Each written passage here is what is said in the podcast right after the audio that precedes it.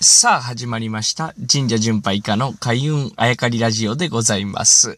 187回目、今回は、まっすぐな木のお話をさせていただきたいと思います。まあ、えー、僕はですね、お正月1日は、えー、自分の家の近くの神社に行き、えー、まあ、年末にですね、新しいお札を受けておりましたので、古いお札をお返しして、え参拝を終えて、えまあ、家で、え過ごしたわけでございますが、え2日からはですね、まあ、いろんなところで神社、え参拝をさせていただきました。やっぱりですね、山奥の神社行きますと、巨大な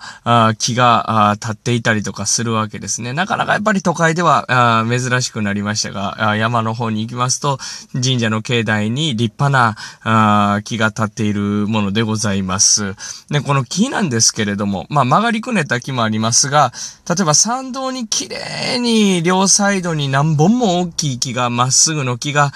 立っていたりするわけですよね。あとは鳥居代わりにですね、えー、お社の前に2本立っていて、その間を通り抜ける。まあその間にしめ縄が張ってあったり、まあ、結界が張ってあって、そこを鳥居代わりにして、えー、くぐってお社に行ったりとかするというのを神社で、えー、よく見かけるものでございますが、このまっすぐな木というのは僕最初はあの種類でまっすぐ伸びる木やと思ってたの杉とかね。ただですね、これ木の専門家に聞きますと、木というのは絶対自然界ではまっすぐ伸びないということを聞いたことがあります。言われてみれば納得ですよね。やっぱりいろんなところで自然発生的に木が伸びていきますが、えー、まあ木というのは雨も欲しいし、日の光も欲しいし、と。で、それを得るためにですね、えー、仲間の木やいろんな障害物を避けていく必要がありますよね。えー、太陽に向かって、雨が降ってくる方向に向かってね。なので木というのは自然としてですね、えー、いろんなところに曲がりくねって伸びていくもんやと。だから自然界ではまっすぐ伸びる木はないんやということを聞いたことがあるんですね。これ聞いて、まあ聞くまでは何も考えてなかったという方が正しいかもしれないですけど、なるほどなと思いますました。じゃあ、まっすぐな木はどういうことかというと、これは必ずと言っていいほど人の手が入っているということでした。人が、えー、枝を切り、その枝を切るのを方向とか本数とか決めてやる。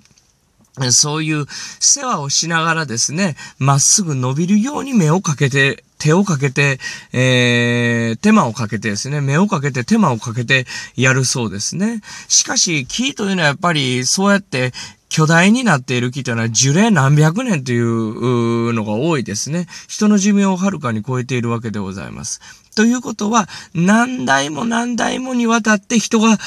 手間と目をかけているということになるんですね。これがどこかで途絶えれば、その大きい木がまっすぐ伸びているところというのは、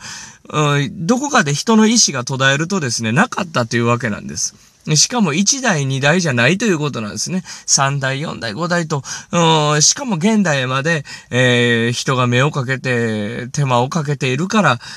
伸びているということになるんですね。つまりこれは、やっぱりもう、生きていない人だとしてもですね、その一番最初にそれをしようと思った人が、今は確実に生きていない。しかしその気に触れることによって、その人には会えないけれど、その人の意思を汲み取ること、受け取ることっていうのはできるんですね。あ、こういう賛同にしたかったんだなとかね、えー、こういう風に気を育てたかったのかなと。それを受け取ってまた時代の人がですね、えー、それを受け継いでいく。そしてその時代の人がさらに受け継いでいくという。その過程、えー、現代がゴールじゃなくて、その過程で、えー、僕たち参拝者がそれを見ることができる。もう一回言いますけど、それを始めた人、続けてきた人には、会うことは、物理的に会うことができないけれど、思いを受け取る、汲み取るっていうことができるわけですね。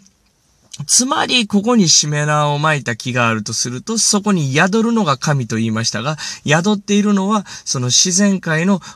神であったり、人の意志だったりするわけですね。神様というのは、あ願いを叶えてくれたり、全知全能であったり、僕らを生み出したりとか、そういうものではなくて、え宿るものとただ単に素直に受け取っていけば、いろんな神、があるということがまた、ここで受け取れるんじゃないかなと思います。そう、まっすぐに伸びている木からですね、会ったこともない方、会うことはできない方の思いを汲み取れるというお話、今日はお届けしました。